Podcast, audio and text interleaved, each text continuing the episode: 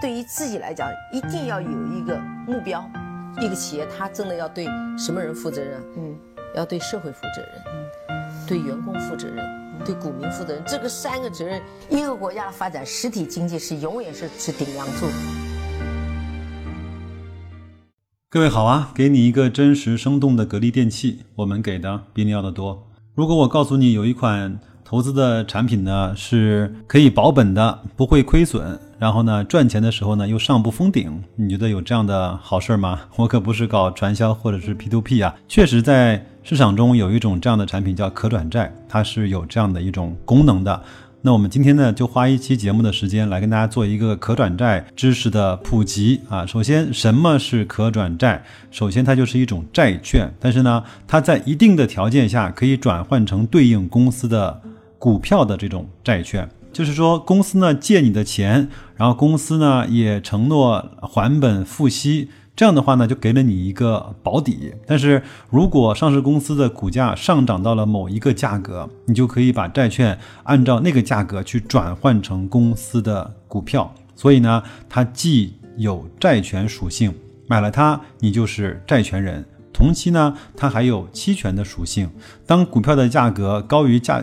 债券的时候，你就可以转换成股票，享受升值。对投资者来说，它就是保本的股票。我不知道我这么讲完之后，大家有没有听明白啊？那我给大家讲一个最简单的例子，好吗？如果说现在有一张债券啊，叫茅台债券，它约定你啊，随时可以把这张债券用五百块的价格换成一股茅台的正股。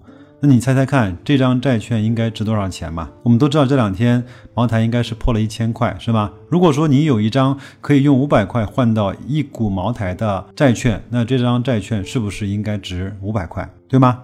那如果茅台是八百块呢？那这张债券就值三百块。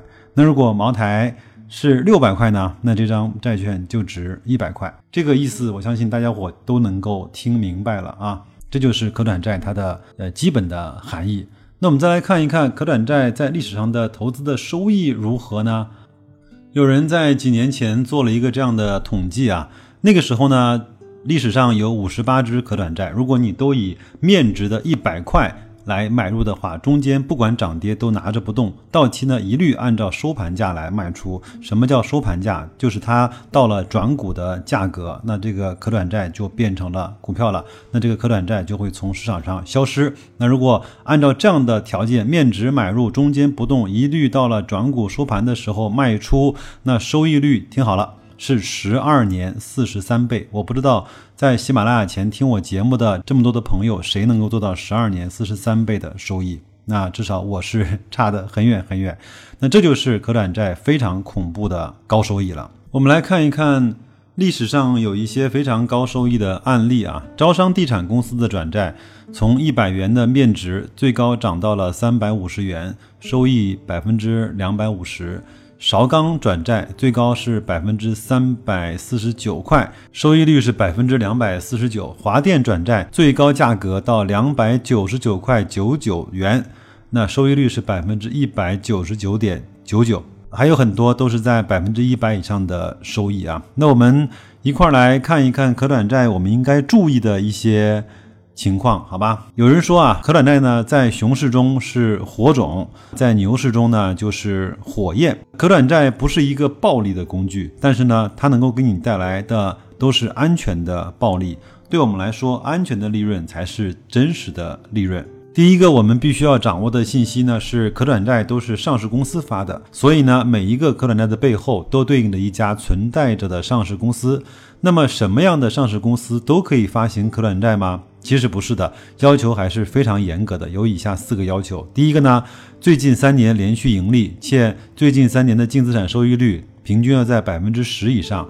那么，如果是属于能源、原材料、基础设施类的公司，可以略低，但是呢，不能够低于百分之七。第二，可转债发行之后，公司资产负债率不能够高于百分之七十。第三，累计债券余额不超过公司净资产的百分之四十。第四，上市公司发行可转债还应当符合关于公开发行股票的条件，这些条件呢，都应该说是非常苛刻的。本身符合这些条件的公司都还是相对不错的，所以呢，可转债的发行就帮我们屏蔽了很多垃圾公司的一些雷啊。第二个呢，再来看一下，顾名思义啊，就是它首先是一张债券，那发行的统一面值呢就是一百块，而且从有可转债这个东西到今天为止，还没有一张可转债因为违约而无法兑付的。因为什么呢？因为它一定要兑付啊！因为我们都知道，在中国公司上市之后呢，就形成了一个圈钱的机器，它不会因为发了一些可转债不兑付而影响它整个的圈钱机器的运转，所以它无论如何都会去兑付的。如果你看书或者是学习到更多的知识，你会发现上市公司有很多的办法，让你的可转债在很快的时间内就。大过了一百三十元，从而促使你去转股，所以这个也就是为什么可转债从来也没有被违约兑付的一个情况啊。那有人也会说了，它既然发行的面值是一百块钱，那它如果低于一百块，那我不就亏了吗？没错，但是呢，你拿到它整个债券到期，你就会获得一个一百块加上它的利息，会给你一个兑付。那如果它跌到了九十块，你九十块买，你到到期之后依然可以获得一百块，加上它当期的利润。那所以所以说，只要你买的价格在这张可转债的面值加上它五年或者是六年的利息，比如说合计是一百零五块、一百零六块以下买的，它到期都会按照这个价格来兑付给你。所以你如果买到了一百块的，买到了九十块的，甚至说买到了八十块的，你放心大胆的可以持有到。到期你是肯定不会亏损的。如果它真的是跌到了八十块、七十块，那你就放心大胆去加仓。那个时候股票呢有可能会跌去百分之九十，但是可转债的大底基本上就是在七十块钱。那就是说熊市你会发现，如果有很多的可转债的价格都在了八十块以下、七十多块钱，这个时候你就可以大放心大胆的去。加仓了。第三，我们再来说一说为什么又是上不封顶吧。打个比方，一家公司的股票呢，现在是十块钱，它发行了可转债，跟你约定了五年到六年的期间里面，你可以拿这张可转债呢，用十三块的价格去买他们公司的股票。这个大家都能理解吧？就是你现在。用十块钱的价格对应去买了它的可转债，但是呢，你隐藏了一个用十三块去买他们公司股票的一个期权，那我们就会想，五到六年里面，你总归会等到一个像样的上涨或者是一个牛市吧？那如果它的股票涨到了二十块钱，那你有十三块钱去买它股票的权利，那你岂不是赚大发了？那有人说，那如果他的股票涨到了二十块，我现在用十块钱直接去买他的股票，那不是赚的更多吗？但是问题来了。那它的股票如果跌到了四块钱呢？那你的亏损谁会补给你呢？如果你持有的转债的话，它跌到四块钱跟你基本上没关系，你依然按照债券的利息去到期兑付就好了。这就是我们为什么反复强调的，它下有保底，就是说你最差最差最不济的情况是这张债券到期获得了一个五年或者是六年，一共是百分之二到百分之三。利息不会很高啊，这样的一个利息，但是它一旦上调，它一旦有有牛市的出现，你就会获得一个相对还不错的一个收益，好吧？这就是可转债非常非常迷人的地方。第四啊，我们都知道有家公司呢叫东方财富啊，很多人在上面开户去炒股票，很多人呢在天天基金去买基金去做定投啊。那我在节目信息里呢，给大家放了一个东方东财可转债的一个 K 线图，当然它已经在五月份已经成功的转股了，已经退市了，所以这张图呢就只能够留作纪念了。我们看一看这张图啊。当市场呢处于平淡的时候，它就始终在百块一百一十块左右的价格来回的摩擦。但是当今年从一月份到四月份的牛市来临的时候，它十几个交易日的价格就从一百一十块涨到了一百八十块。你说刺激不刺激？这个是一个特别令人带劲的地方。另外呢，因为它有底，其实你在它低于它的这种安全面值的。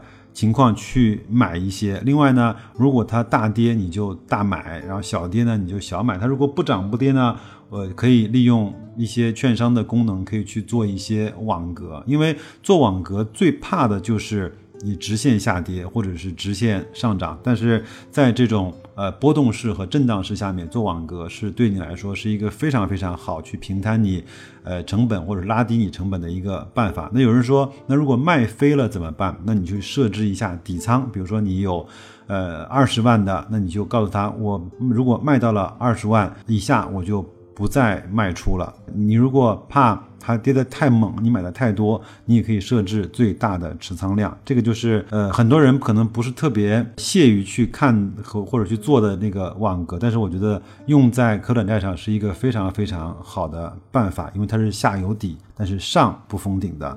另外呢，可转债在整个的交易过程中，它的费率非常低，我印象中应该是百万分之一点五吧。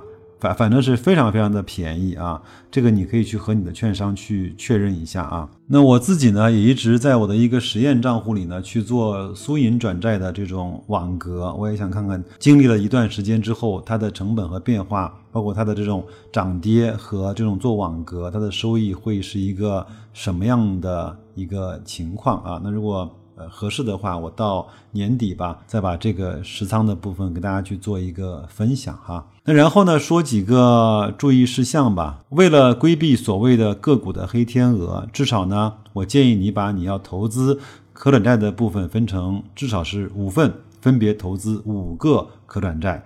至于如何分散，你可以去上集思路看看可转债栏目下面对这种可转债的排序啊。那如果你连这个呢都嫌麻烦的话，那就直接去买一只基金，叫兴全可转债基金啊，三四零零零幺吧，我记得啊，可以看一下这只基金呢也非常的神奇啊。二零零四年成立，那到今天为止呢，它的累计净值是三块七毛四，一块钱的。初始净值到今天是三块七毛四，那有人说十几年了才才涨了百分之两百七啊，那不算很多啊。我又帮你加了一下，它从零四年到一九年所有的分红一共分了两块六毛二。那如果把两块六毛二加上三块七毛四，它的净值已经都超过了六块钱了。我想问一下，听我节目的所有的朋友，你可以在零四年入市，把你的总资产从一百万做到今天的六百万吗？如果可以的话，这只基金不适合你，你可以自己去做投资。如果你不可以的话，我们要学会认怂，要科学的把我们的钱投出去，而获得那个安全的回报。作者呢列了一个从零四年到一一年上半年，就是兴全可转债这支基金和上证指数涨幅的一个对比。我给大家去稍微念一下这张图，我也会放在我的节目信息里啊。看完之后，你会有完全不一样的想法的。这就是为什么说可转债在大跌的时候跌得少，在涨的时候它涨的也并不少。二零零四年，兴全是负的百分之三，上证指数是负的百分之十九。二零零五年，兴全可转债是正的百分之七点五，上证指数是负的百分之三。二零零六年，兴全可转债是正的百分之七十一，上证指数是正的百分之一百三。今这一年，因为牛市来了，兴全可转债是跑输了大市的。二零零七年。那兴全可转债呢是百分之一百一十三的涨幅，上证指数是百分之九十六的涨幅。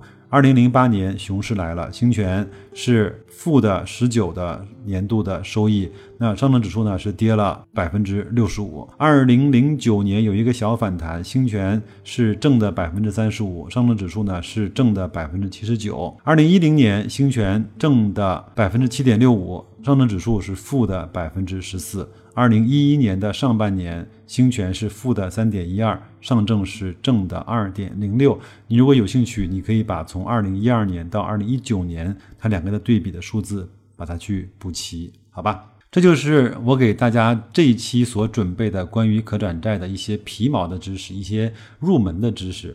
有句话是这么说的，就是消费的普及啊。要远远比消费的升级来的更有意义。那这次呢，我也帮大家做了一个投资知识的普及。如果各位听了这期节目之后呢，对可转债有了更多的兴趣，可以在后台给我留言，我们一块儿去讨论。当然，我也建议你把这本安道全的《可转债投资魔法书》看个五遍十遍。我一直认为，书读十遍，其义自现。通过这期节目，给你了一个新的窗口，给你了一个新的可以去投资的一个方式和工具，好吧？祝各位投资愉快，再见。